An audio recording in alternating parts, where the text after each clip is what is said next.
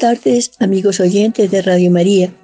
Los saluda Betty Alzate Ruiz desde nuestro programa Anunciando el Reino de Dios. Un programa para todo aquel que quiere buscar a Dios, encontrar a Dios y amar a Dios con todo su corazón, con toda su alma, con todo su ser. Bueno, hoy vamos a hablar sobre la misericordia. Me parece interesante ese tema. Pero vamos a comenzar leyendo este pasaje del Evangelio de Lucas 16, 16 que dice así. Había un hombre rico que se vestía de púrpura y de finísimo lino, y banqueteaba a diario espléndidamente, mientras que un pobre llamado Lázaro yacía a la puerta de él cubierto de úlceras. Quería saciarse de lo que caía de la mesa del rico, y hasta los perros acercándosele lamían sus úlceras. Murió el pobre y lo llevaron los ángeles al seno de Abraham. Murió también el rico y fue sepultado. Y en el infierno, estando en la tortura, Levantó los ojos y vio a lo lejos a Abraham y a Lázaro en su seno, y gritó, Padre Abraham, ten compasión de mí y envía a Lázaro para que mojando en agua la yema de su dedo, refresque mi lengua porque me atormentan estas llamas. Abraham repuso, Hijo, acuérdate que ya recibiste tus bienes durante la vida, y Lázaro, por el contrario, males. Ahora él está aquí consolado y tú eres atormentado. Y no es esto todo entre ustedes y nosotros hay un gran abismo, de suerte que los que quieren pasar de aquí a ustedes no pueden ni tampoco los de allí a nosotros. Y dijo el rico, entonces te ruego, Padre, que le envíes a mi casa paterna, pues tengo cinco hermanos para que les diga la verdad y no vengan también ellos a este lugar de tormentos. Abraham respuso, ya tiene a Moisés y a los profetas, que los escuche. Mas él dijo, no, Padre Abraham, que si alguno de entre los muertos va a ellos, hará penitencia. Y contestó Abraham, si no escuchan a Moisés y a los profetas, no harán caso ni aun aunque resucite un muerto. Palabra de Dios, te alabamos Señor. Entonces vamos a hablar de la misericordia. Desde el 8 de diciembre de 2015, en el marco de la solemnidad de la Inmaculada Concepción, y hasta el 20 de noviembre de 2016, solemnidad de Jesucristo, Rey Universal, y estando viviendo en la Iglesia Católica, el jubileo extraordinario de la misericordia, una oportunidad que nos ofrece la Iglesia para que volvamos la mirada a Dios Padre que siempre nos está esperando con un amor grande y con los brazos abiertos.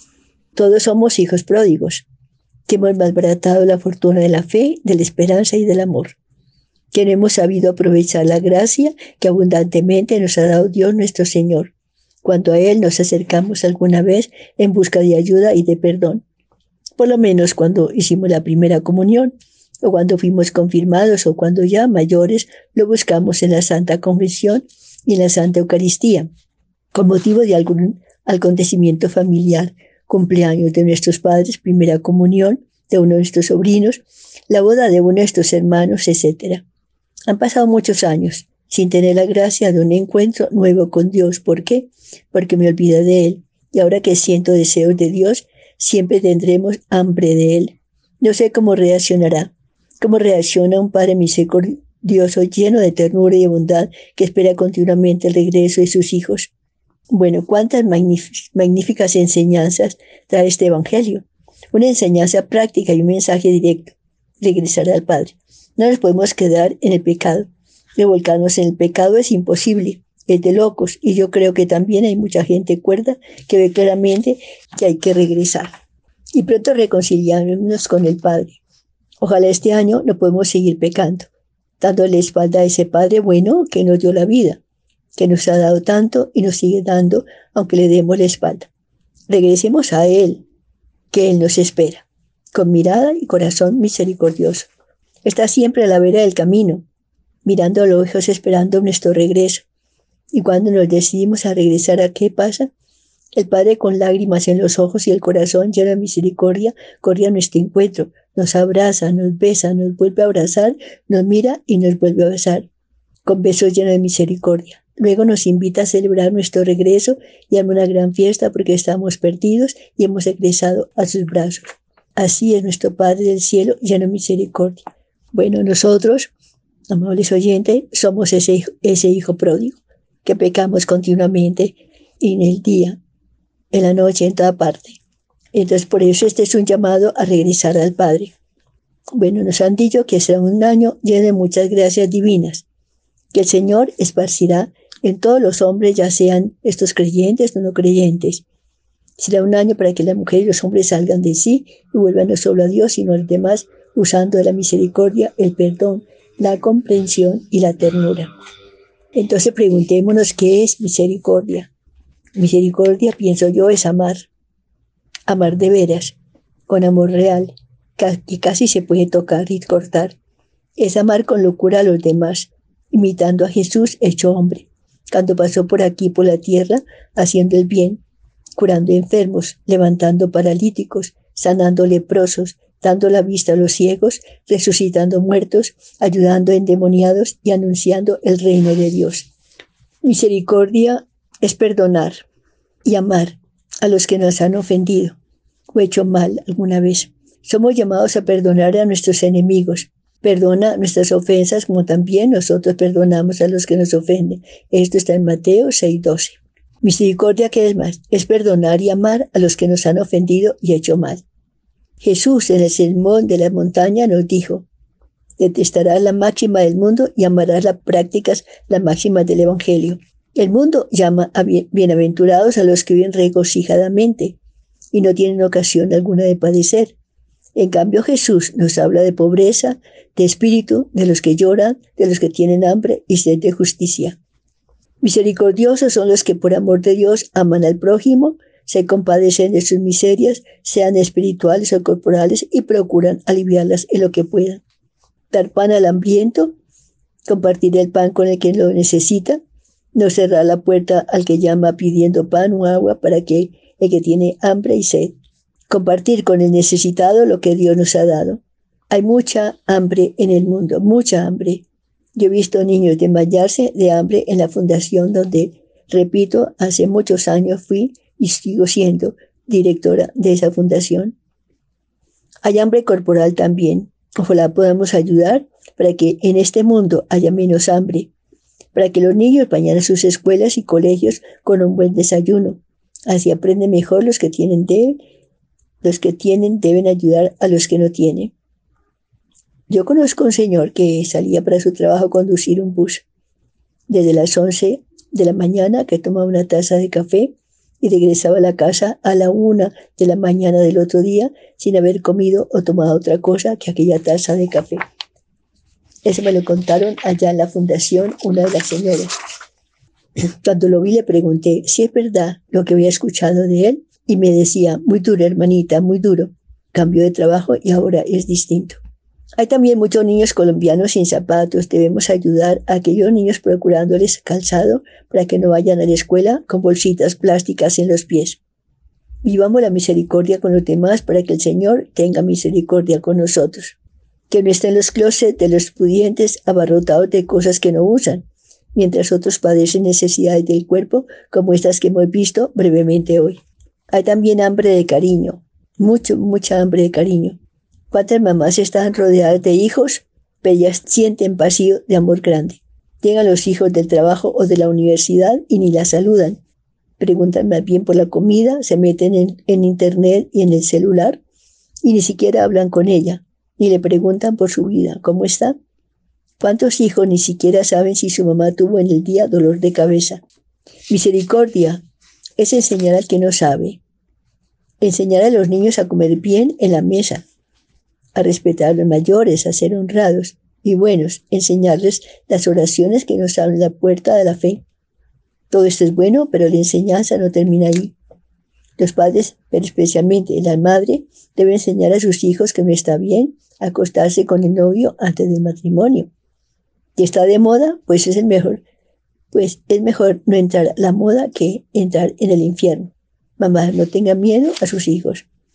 Y me gusta mucho este programa de hoy, cuando los niños están con sus disfraces buscando sus dulces, porque es el, Halloween.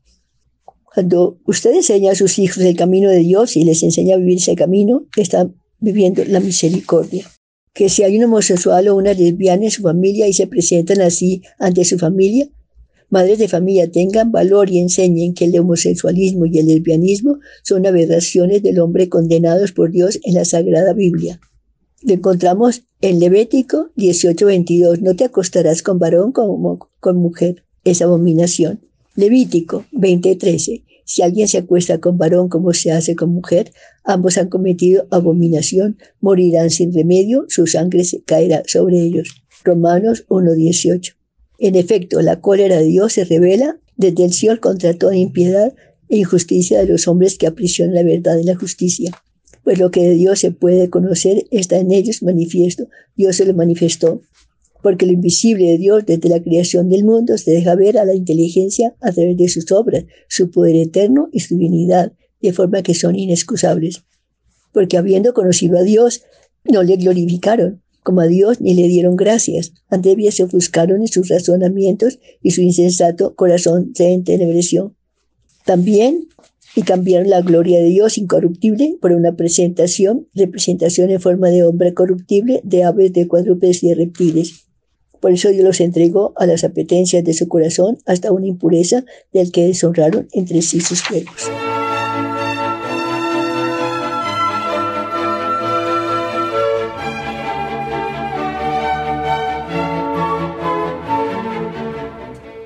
Vamos a las indulgencias. Las indulgencias es la remisión ante Dios de la pena temporal por los pecados ya perdonados. En cuanto a la culpa que un fiel dispuesto y cumpliendo determinadas condiciones consigue por mediación de la Iglesia, la cual, como administradora de la redención, distribuye y aplica con autoridad el tesoro de las satisfacciones de Cristo y los santos. La indulgencia es parcial o plenaria, según libre de la pena temporal debida por los pecados en parte o totalmente. Todo fiel puede lucrar para sí mismo o aplicar por los difuntos a manera de sufragio las indulgencias, tanto parciales como plenarias. Además de la autoridad suprema de la Iglesia, solo pueden conceder indulgencias a quienes el derecho reconoce esta potestad o a quienes se le ha concedido el romano pontífice. Ninguna autoridad inferior al romano pontífice puede otorgar otros a otros la potestad de conceder indulgencias, a no ser que se le haya otorgado expresamente la Santa Sede.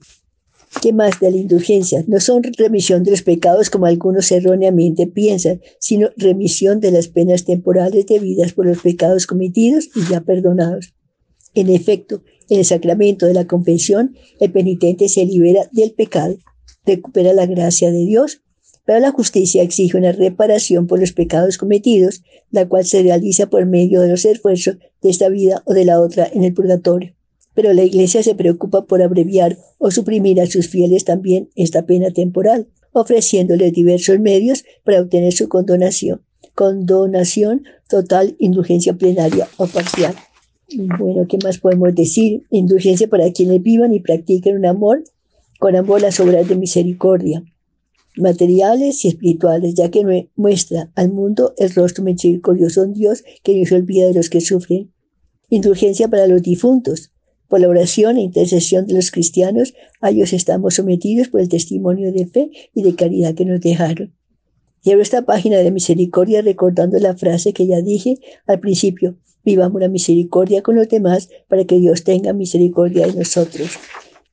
María vivió la gran misericordia en su sí, a la voluntad de Dios de engendrar para el mundo el Hijo de Dios hecho hombre. Esa misericordia la supera solo Dios Padre, Dios Hijo y Dios Espíritu Santo. Y cuidando las enseñanzas, el amor y la ternura de María con su Hijo, fueron destellos maravillosos de ese corazón lleno de misericordia. Después de las bodas de Caná, Juan 2, 1, 11, en que Jesús hizo su primer milagro, gracias a la intervención de María, por un lado, es confiar en Jesús misericordioso, pero por otro lado, es el corazón misericordioso de María, el que se detiene en la escasez de vino en aquella boda de una pareja amiga. Así es María, la intercesora de gracias especiales. Recurramos a ella, amigos oyentes, también en el marco de este año, para obtener gracias especiales, como las que suceden diariamente en los santuarios de México, de Lourdes, de Fátima, de Medjugorje y del Pilar hace pues ya varios años. Esto en el santuario de Fátima, santuario de Fátima y del Pilar, y queda admirada de los ríos de gente que acude a estos santuarios en busca de ayudas especiales de Nuestra Señora. Y son cientos de favores los que se reciben, como estos que me permito resaltar para, relatar para que una vez más como María, para una vez más como María intercede para que su Hijo, que es quien obra el milagro, extienda su misericordia en aquellos que buscan a su Madre. Seguimos con la misericordia del Señor, la misericordia en este día tan especial de los niños, pero vamos a terminar con la misericordia un poco. En el Salmo 36, 136 dice, da gracias al Señor porque es bueno, porque es eterna su misericordia. Da gracias al Señor de los dioses porque es eterna su misericordia. Da gracias al Señor de los señores porque es eterna su misericordia. Solo Él hizo grandes maravillas porque es eterna su misericordia. Él hizo sabiamente los cielos porque es eterna su misericordia. Él afianzó sobre las aguas la tierra porque es eterna su misericordia. Él hizo lumbreras gigantes porque es eterna su misericordia. El sol que gobierna el día porque es eterna su misericordia. La luna que gobierna la noche porque es eterna su misericordia él hirió a Egipto en sus primogénitos porque es eterna su misericordia. Y sacó a Israel de aquel país porque es eterna su misericordia. Con mano poderosa, con brazos extendidos porque es eterna su misericordia. Él dividió en dos partes el mar rojo porque es eterna su misericordia. Y condujo por medio de Israel porque es eterna su misericordia. Arrojó en el mar rojo al faraón porque es eterna su misericordia dio por el desierto a su pueblo porque es eterna su misericordia. Él hirió a reyes famosos porque es eterna su misericordia. Dio muerte a reyes poderosos porque es eterna su misericordia. A Seón, rey de los amorreos, porque es eterna su misericordia, y a Jón, rey de Basán, porque es eterna su misericordia. Santa María Faustina Kowalska fue la escogida por Dios para ser apóstol de la Divina Misericordia, conocida actualmente en el mundo entero. Nació como la tercera hija entre diez hermanos de una pobre y piadosa familia campesina de la aldea de Glodowicz, Polonia. Fue bautizada con el nombre de Elena. Desde muy pequeña, a los siete años, Elena sintió el llamado a la vida religiosa, pero sus padres se opusieron a que entrara al convento. El primero de agosto de 1925, por fin le dieron aprobación a su llamado de entrar a clausura de la casa de la congregación de las hermanas de la Madre de Dios Misericordioso. En su diario escribió, me pareció entrar en la vida del paraíso. ¿Cuál fue la misión de Sor Faustina para dar a conocer al mundo? Consistió en recordar una verdad de fe, conocida desde siempre, pero olvidada, sobre el amor misericordioso de Dios que es el tema de hoy. Todo lo que escribió Sor Faustina fue por voluntad de Dios Padre, que quiso que todo el mundo conociera y hablara de misericordia divina. A esta sencilla mujer, sin grandes virtudes, pero valerosa y totalmente abandonada en Dios, el Señor Jesús le confió una gran misión, el mensaje de la misericordia de Dios dirigida a todo el mundo. Te envío, dijo a la humanidad, con misericordia. No quiero castigar a la humanidad doliente, sino que deseo sanarla, abrazarla a mi corazón misericordioso. Tú eres la secretaria de mi misericordia. Te he escogido para este cargo en esta y en la vida futura, para que des a conocer a las almas la gran misericordia que tengo con ellas y que las invites a confiar en el abismo de mi misericordia. La imagen de Jesús misericordioso. El esbozo de la imagen le fue revelado a Sor Faustina en la visión del 22 de febrero de 1931 en su celda del convento de Plock. Sor Faustina escribe, al anochecer, estando yo en mi celda, vi al Señor Jesús vestido con una túnica blanca. Tenía una, una mano levantada para bendecir y con la otra tocaba la túnica sobre el pecho. De la abertura de la túnica en el pecho salían dos grandes rayos, uno rojo y otro pálido, Después de un momento Jesús me dijo, pinta una imagen según el modelo que ves y firma, Jesús, en ti confío. Bueno, esta es una ejaculatoria que podemos repetir nosotros durante todo el día. Jesús, en ti confío. Jesús, confío en ti. Jesús, confío en ti. Jesús, confío en ti. Jesús, confío en ti. Quiero que esta imagen sea bendecida con solemnidad el primer domingo después de la Pascua de Resurrección este domingo pues fue la fiesta de la misericordia. La característica más significativa de la imagen son sus rayos. Preguntado el Señor por ellos qué significaban, él dijo, el rayo claro simboliza el agua que justifica las almas. El rojo, el rayo rojo simboliza la sangre que es la vida de las almas. Bienaventurado quien viva a la sombra de ellos. Purifican El alma, los sacramentos del bautismo y de la penitencia, mientras que la alimenta plenamente la Eucaristía. Entonces ambos rayos significan los sacramentos y todas las gracias del Espíritu Santo, cuyo símbolo bíblico es el agua y también la nueva alianza de Dios con el hombre contraída en la sangre de Cristo. Palabras de Jesús que nos pueden servir para contemplar y vivir lo que estamos viviendo hoy. Bueno, seguimos con el tema de la misericordia. El Señor dice que la fiesta de la misericordia es un refugio y amparo para todas las almas, especialmente para los pobres pecadores. Las almas mueren a, pesar de mi, de mi amarga pasión. Les ofrezco la última tabla de salvación, es decir, la fiesta de mi misericordia. Si no adoran mi misericordia, morirán para siempre. Eso está en el diario de Faustina 965. Las personas extraordinarias que el Señor vincula a la fiesta expresan la grandeza de la misma. Quien se acerque ese día a la fuente de la vida, dice el Señor, recibirá el perdón total de las culpas y de las penas. Esto está en el diario 300. Ese día estarán abiertas las entrañas de mi misericordia. Derramó todo un mar de gracia sobre aquellas almas que se acercan al manantial de mi misericordia. Son palabras de Jesús, que dice que ningún alma tenga miedo de acercarse a mí, aunque sus pecados sean como escarlata. Una condición para que esto se cumpla es confiar confiar plenamente en Dios y amar al prójimo como a sí mismo. Una promesa importantísima. Cuando se reza la coronilla de la misericordia frente a un moribundo, se aplaca la ira divina y la insondable misericordia envuelve al alma. Eso está en el diario 8.11. Otra promesa maravillosa del Señor para todos aquellos que rezan la coronilla. Quienes rezan esta coronilla me complazco en darles todo lo que me pidan. Diario 154 si lo que me piden está conforme a la voluntad. La fiesta de la misericordia es un llamado entonces a vivir la misericordia con todos los demás. Por eso conviene recordar las obras de misericordia, que ya las aprendimos cuando nos preparamos para la primera comunión, pero vamos a recordar un poco esas obras de misericordia. Las corporales son dar de comer al hambriento, dos, dar de beber al sediento, tres, dar posada al necesitado, 4. Vestir al desnudo. 5. Visitar al enfermo. 6. Socorrer a los presos. Y 7. Enterrar a los muertos. Y las obras espirituales de misericordia son, primero, enseñar al que no sabe, dar buen consejo al que lo necesita, corregir al que está en error, perdonar las injurias, consolar al triste, sufrir con paciencia los defectos de los demás, rogar a Dios por vivos y muertos. La misericordia es un aspecto del amor una manifestación del amor que anida en un corazón. Son misericordiosos los que tienen un corazón grande. Repito, son misericordiosos los que tienen un corazón grande.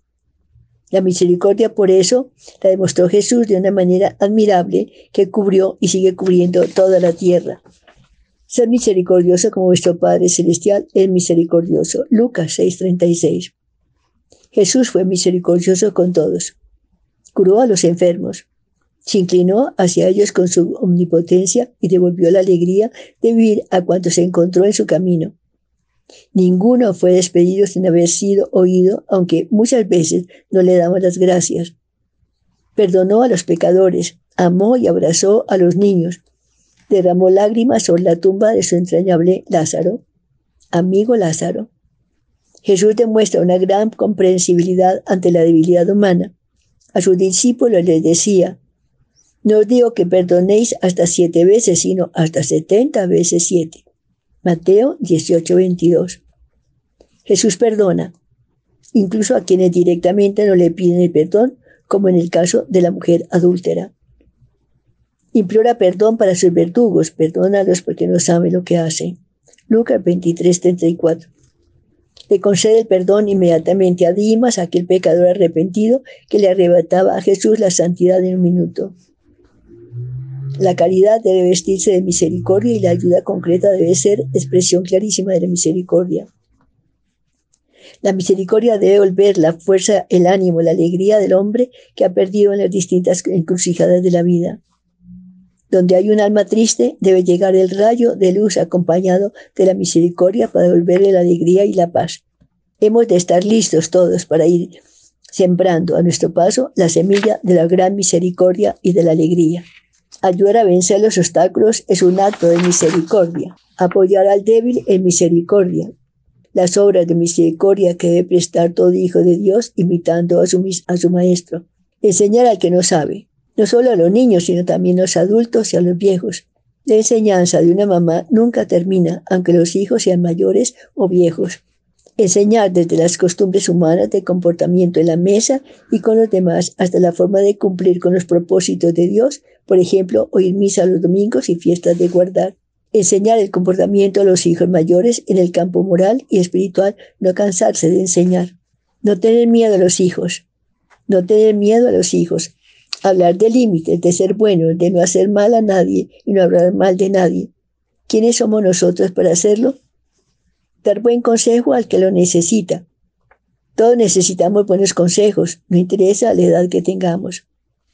Aconsejar lo que se debe aconsejar. Pensar siempre, ¿qué aconsejaría Jesús o María en este caso? No aconsejar lo que yo quiera, lo que me conviene a mí, no, sino lo que conviene a una hija de Dios a la luz de la fe. Corregir al que se equivoca. Esto no rige solo para los niños, rige para todos, para grandes y chicos. Se corrige con la cara, cara seria, cara triste, cara grave. Se corrige con las lágrimas. ¿Cómo se corrige con las lágrimas? Las lágrimas de una madre llegan hasta, hasta el cielo. Repito, las lágrimas de una madre llegan hasta el cielo. Lo importante es saber que las faltas contra la ley de Dios y las faltas de moral y honestidad deben corregirse sea quien sea el que las cometa. Toda, toda falta ofende a Dios y es la principal razón para corregir al que hace mal. Luego tenemos otras obras, las obras de misericordia, pero muy importante, perdonar al que nos ofende. Algo difícil de lograr, pero hay que lograrlo. Perdonar lo grande y perdonar lo pequeño. Y perdonamos para que Dios nos perdone. Cuando rezamos el Padre Nuestro decimos esta verdad. Perdona nuestras ofensas, así como nosotros perdonamos a los que nos ofenden. Perdonar de corazón, no de boca solamente, cueste lo que cueste poco o mucho, pero debemos lograrlo y ese perdón se llama misericordia. Después viene consolar al triste. Hay mucha tristeza en el mundo, eso lo sabemos. Consolar al triste es una gran obra de misericordia. Empecemos por las casas de ancianos, donde las familias abandonan a los abuelos y no se vuelven a acordar de ellos. ¿Cuántos añoran ¿Cómo añoran esos ancianos unos ojos amables, especiales y bondadosos, unos ojos familiares que los miren con cariño y bondad? Consolar al triste es sonreír para hacer sonreír a los demás. Siempre que te saluden, responde con una sonrisa.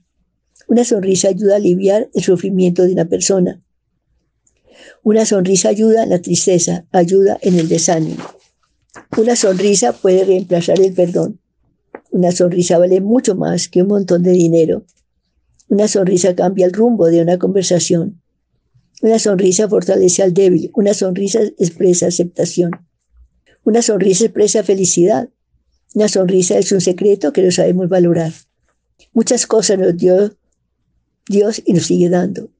Entre las cosas bellas que nos ha dado está la sonrisa. Por eso la mejor sonrisa debe ser para Dios y para María. Y la sonrisa es misericordia también. Otra obra de misericordia es sufrir con paciencia los defectos del prójimo. Todos tenemos defectos, unos más y otros menos, pero todos los tenemos. Ahora, unas personas se especializan en detectar los defectos de los demás y no aceptan ni se dan cuenta de sus propios defectos. Esto es una gran injusticia y muy frecuente. Señalar los defectos del otro es muy fácil. Esto es no tener caridad ni amor en el corazón. De ahí la importancia de tener en cuenta el buen consejo del Evangelio que nos invita a mirar la viga que tenemos dentro de nuestro ojo y después ver la pajita que hay en los demás. Esto está en Lucas 6, 41, 42. Orar a Dios por los vivos y por los muertos. Orar unos por otros es una manifestación del amor. No olvidemos que con la lo logramos todo. Y vamos entonces a las obras corporales. Visitar a los enfermos, llevarles consuelo y esperanza, visitar aquellos pabellones de caridad que hay en todos los hospitales, llevar a los enfermos, más que cosas materiales, consuelo, alegría, y la esperanza de salir pronto de ese hospital recuperados de sus dolencias. Darte comer al hambriento. Hay mucha gente con hambre en el mundo. Qué gran manifestación de amor es quitarle el hambre al que la padece. Es doloroso ver a muchos niños desmayarse porque siendo las 10 y las 11 de la mañana no han tomado ni siquiera una taza de agua de panela. Esto lo he visto yo en la fundación muchas veces. Dar de beber al sediento, igual. No negar un vaso de agua a nadie y no olvidemos que lo hacemos a ellos, lo que hacemos a ellos lo hacemos a Jesucristo como él mismo lo anunció. Mateo 25, 40, 45. En verdad les digo que cuando lo hicieron, con algunos de estos más pequeños que son mis hermanos lo hicieron conmigo. En verdad les digo que siempre que no lo hicieron con alguno de estos más pequeños que son mis hermanos, conmigo lo hicieron. Dar de posada al peregrino y ayudar a conseguir aquellos lugares, hogares de paso que existen aquí en Bogotá, sobre todo para aquellos para que los niños tengan donde pasar la noche y poder dormir tranquilamente y no lo, hagan en la calle debajo de los puentes. Vestir al desnudo. Tanta ropa sin usar hay en el closet de la gente pudiente. Cuántos accesorios que no se volvieron a usar desde años. En la fundación llegan algunas personas con zapatos prestados. Otras se ponen los zapatos sin suela porque no tienen más también me ha tocado ver a los niños del campo cuando hay invierno que se ponen en vez de zapatos bolsitas plásticas en los pies. Qué tristeza. Visitar a los presos.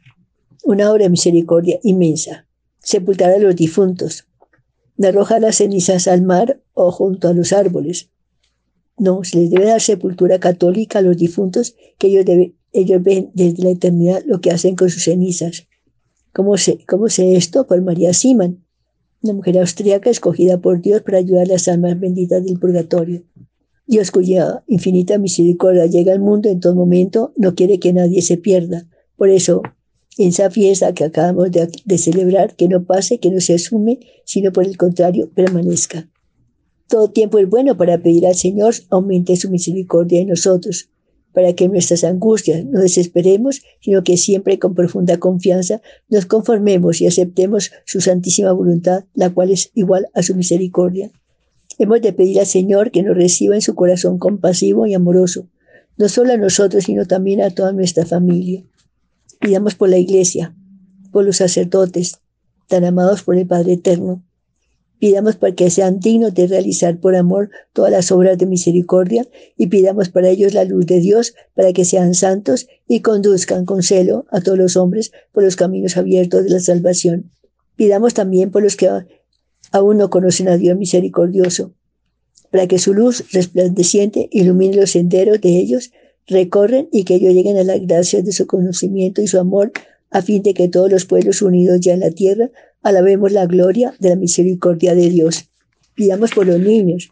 Repito, hoy que están en el Halloween, pidamos por todos los que son como ellos, para que la misericordia de Dios se posesione de sus corazones y así siempre paz y alegría por donde camine.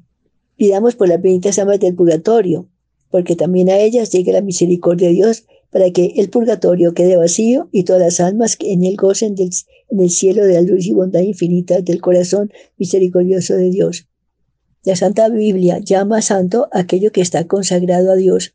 La Iglesia Católica ha llamado santos a aquellos que se han dedicado a tratar de su propia vida les sea lo más agradable posible a nuestro Señor. Hay dos clases de santos.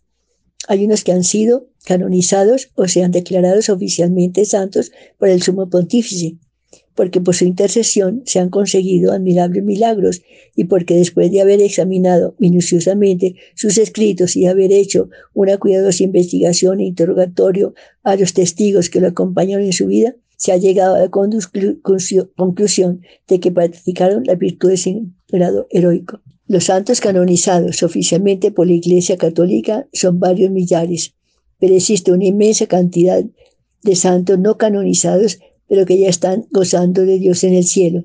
A ellos especialmente está dedicada esta fiesta. La Santa Biblia afirma que el Cordero de Dios lo sigue una multitud incontable. Dicen que desde Adán hasta ahora han existido en el mundo unos 70 mil millones de personas. Supongamos que la mayoría se hayan salvado porque Dios no habría creado una humanidad para permitir que la mayoría se condenara. pues entonces en el cielo debe haber por lo menos 40 millones de santos, o sea, de salvados, de amigos de Dios. Por lo tanto, siempre es que tenemos bastante intercesor, intercesores orando por nosotros. ¿Quiénes son? En el cielo están San Chofer de Bus y Santa Lavandera de Roma, San Mensajero y Santa Secretaria, Santa Madre de Familia y San Gerente de Empresa, San Obrero de Construcción y San Agricultor, San Colegial y Santa Estudiante, Santa Viuda, Santa Solterona, Santa Niña y Santa Anciana, San Sacerdote, San Obispo, San Pontífice, San Limosnero, San Celador, Santa Cocinera, San Arrendatario y San Millonario, y muchos más que amaron a Dios y cumplieron sus deberes de cada día. Señor Jesús, que cada uno de nosotros logremos formar también parte de un día en el cielo para siempre del número de tus santos, de los que te alabaremos y te amaremos por los siglos de los siglos. Amén. Vamos entonces, la, vamos al, 2 de noviembre, que me parece también la, la fiesta de los difuntos. Se llama la iglesia a la asociación de los que creen en Jesucristo. La iglesia se divide en tres grupos. Iglesia triunfante, los que ya se salvaron y están en el cielo. Iglesia militante, los que estamos en la tierra luchando por hacerle bien y evitar el mal. Y la iglesia sufriente, los que están en el purgatorio purificando de sus pecados, de las manchas que afean su alma. ¿Qué dice el nuevo catecismo acerca del purgatorio? El catecismo de la Iglesia Católica, publicado por el Papa Juan Pablo II en 1992, es un texto de máxima autoridad para todos los católicos del mundo y dice cinco cosas acerca del purgatorio. Los primero, los que mueren en gracia y amistad de Dios, pero no perfectamente purificados, sufren después de su muerte una purificación para obtener la completa hermosura de su alma. Dos, la Iglesia llama purgatorio a esa purificación y ha hablado de ella en el concilio de Florencia y en el concilio de Trento. La iglesia para hablar de que será como un fuego purificador se basa en aquellas frases de San Pablo que dice, la obra de cada uno quedará al descubierto el día que pasen por el fuego. Las obras que cada cual ha hecho se probarán en el fuego. 3. La práctica de orar por los difuntos es sumamente antigua. El libro segundo de los Macabeos en la Santa Biblia dice, mandó Judas Macabeo a ofrecer sacrificios por los muertos para que queden libres de sus pecados. 4. La iglesia desde los primeros siglos ha obtenido la costumbre de orar por los difuntos. Cuenta San Agustín que su madre Santa Mónica lo único que les pidió al morir fue esto. No se olviden de ofrecer oraciones por mi alma. Quinto, San Gregorio Magno afirma que afirma si Jesucristo dijo que hay faltas que no serán perdonados ni en este mundo ni en el otro, es señal de que hay faltas que sí son perdonadas en el otro mundo. Para que Dios perdone a los difuntos las faltas veniales que tenían sin perdonar en el momento de su muerte, para eso ofrecemos misas, oraciones y limosnas por el eterno descanso. Y lo que vio San Gregorio. De este gran pontífice se narran dos hechos interesantes. El primero, que él ofreció 30 misas por el alma de un difunto, y después el muerto se le apareció en sueños a darle las gracias porque por esas misas había logrado salir del purgatorio. Y el segundo, que un día estando celebrando la misa, elevó San Gregorio la hostia y se quedó con ella en, alto por mucho tiempo. Sus ayudantes le preguntaron después por qué se había quedado tanto tiempo con la hostia elevada en sus manos y les respondió, es que vi que mientras ofrecía la santa hostia a Dios, descansaban las benditas almas del purgatorio. Desde tiempos de San Gregorio, año 600, se ha popularizado mucho en la Iglesia Católica la costumbre de ofrecer misas por el descanso de las almas del purgatorio. Bueno, la respuesta de San Agustín. A este gran santo le preguntó uno, ¿cuánto rezarán por mí cuando yo me haya, yo, cuando yo me, vaya, yo me vaya? Y él respondió, eso depende de cuánto rezas tú por los difuntos, porque el Evangelio dice, que la medida que cada uno emplea para dar a los demás, esa medida se empleará para darle a él. Vamos entonces a rezar mucho por los difuntos. Vamos a ofrecer por ellos misas, comuniones, ayudas a los pobres y otras buenas obras. Los muertos nunca jamás vienen a espantar a nadie, pero sí rezan y obtienen favores en favor de los que rezan por ellos. Cada uno se presentará ante el tribunal de Dios para darle cuenta de lo que ha hecho, de lo bueno y de lo malo. Yo creo que ha quedado muy claro todo lo de la misericordia y todo lo que nosotros debemos hacer por los fieles difuntos. Hasta aquí mi programa de hoy, nuestro programa de hoy. Recen ustedes por mí, que yo rezaré por ustedes la semana entrante. Dios los bendiga y hasta pronto.